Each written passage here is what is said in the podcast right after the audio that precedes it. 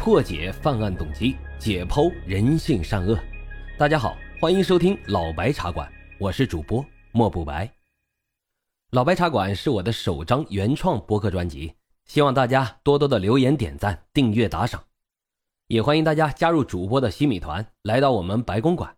您的加入啊，就是对老白最大的支持。已经加团的小耳朵们，赶紧去私信老白，进入到我们的粉丝群中。并且领取啊，属于西米团的专属福利。好了，言归正传，我们开始讲今天的案子。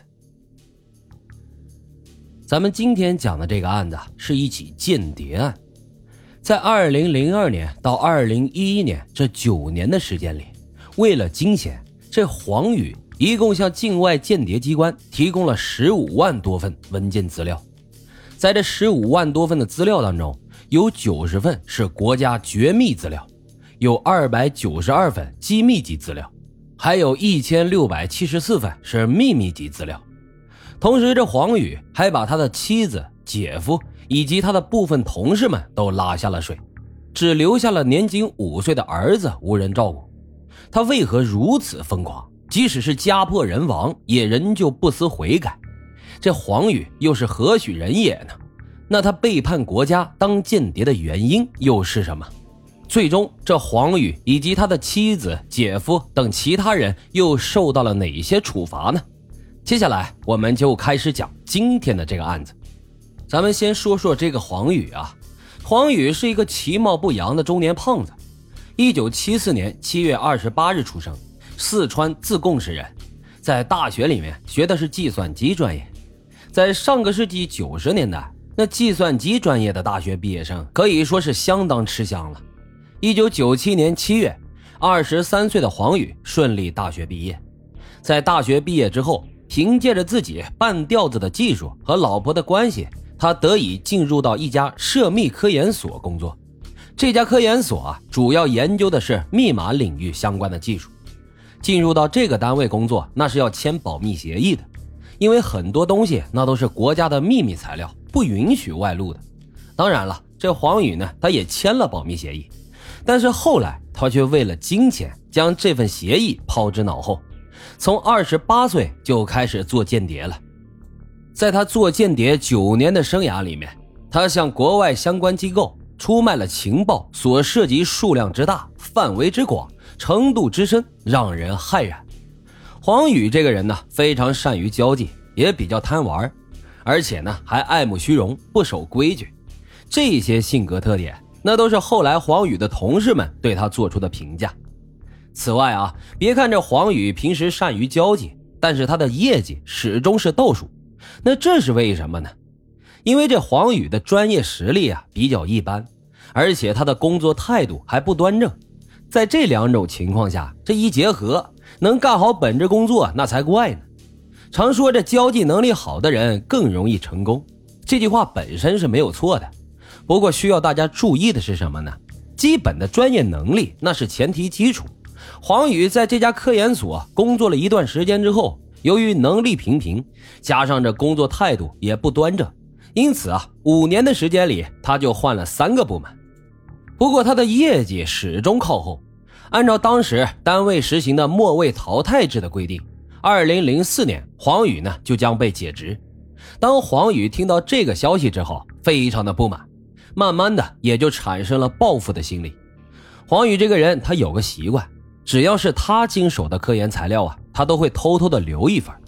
后来，为了获取金钱，也为了表达自己心中的不满，黄宇以手中私自留存的保密资料为筹码，与境外间谍机关就搭上了关系。之后，他便开始了卖国求荣的道路。二零零二年的一天，黄宇决定，开始出卖情报。这一天，他在网上向之前联系上的境外间谍机构发了一段留言。很快呢，他就收到了对方的回复。对方表示，请他在二零零二年六月的某天到东南亚某国的酒店大堂里，到时候会派人跟他接头。收到对方的回复以后，黄宇可以说非常高兴，但是呢，多少也有点害怕。开心的是，终于啊，这会能赚到钱了；害怕的是自己的人身安全。有可能会受到对方威胁，不过最终经过内心的一番纠结，他还是选择了赴约而至。等到了约定的地点之后，黄宇呢战战兢兢地坐在了酒店大堂里等着。没过一会儿，有两个打扮成老板模样的人就分别坐在了他的两侧，向黄宇出示了身份证明。紧接着，他们就以谈生意为假象，开始进行了交易。黄宇将三份保存在 U 盘里的有关军用保密机的电子文档拷贝给了对方。等到拷完之后，这两名老板模样的人对黄宇说：“我们不缺钱，你只要给我们提供的情报越多越有价值，我们给的钱呢就会越多。”黄宇这么一听，当然高兴了，随即就表示等到第二天还会带来情报。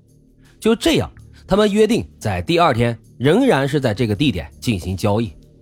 等到再次见面时，对方表示黄宇提供的资料非常有价值，希望进一步长期合作，并且呢给黄宇承诺每个月给他拿五千美元的工资，最后还当场支付了首次合作的一万美元的奖金。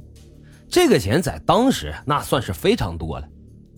因此啊，这黄宇在拿到钱之后，那高兴的是合不拢嘴，随即他还痛快地表示愿意为对方至少工作五年。就这样，在金钱的诱惑之下，黄宇就成了一名间谍。而从这一刻开始，这叛徒的身份也将永远伴随他的一生。此后，为了掩盖自己卖国求荣的行为，也为了让自己的间谍行动不被发现，黄宇呢对外谎称自己目前在一家深圳公司驻四川的办事处工作，每隔一段时间呢都要去海外出差。黄宇的这个幌子可以说打得非常好。并没有引起他的亲人和研究所相关同事的注意。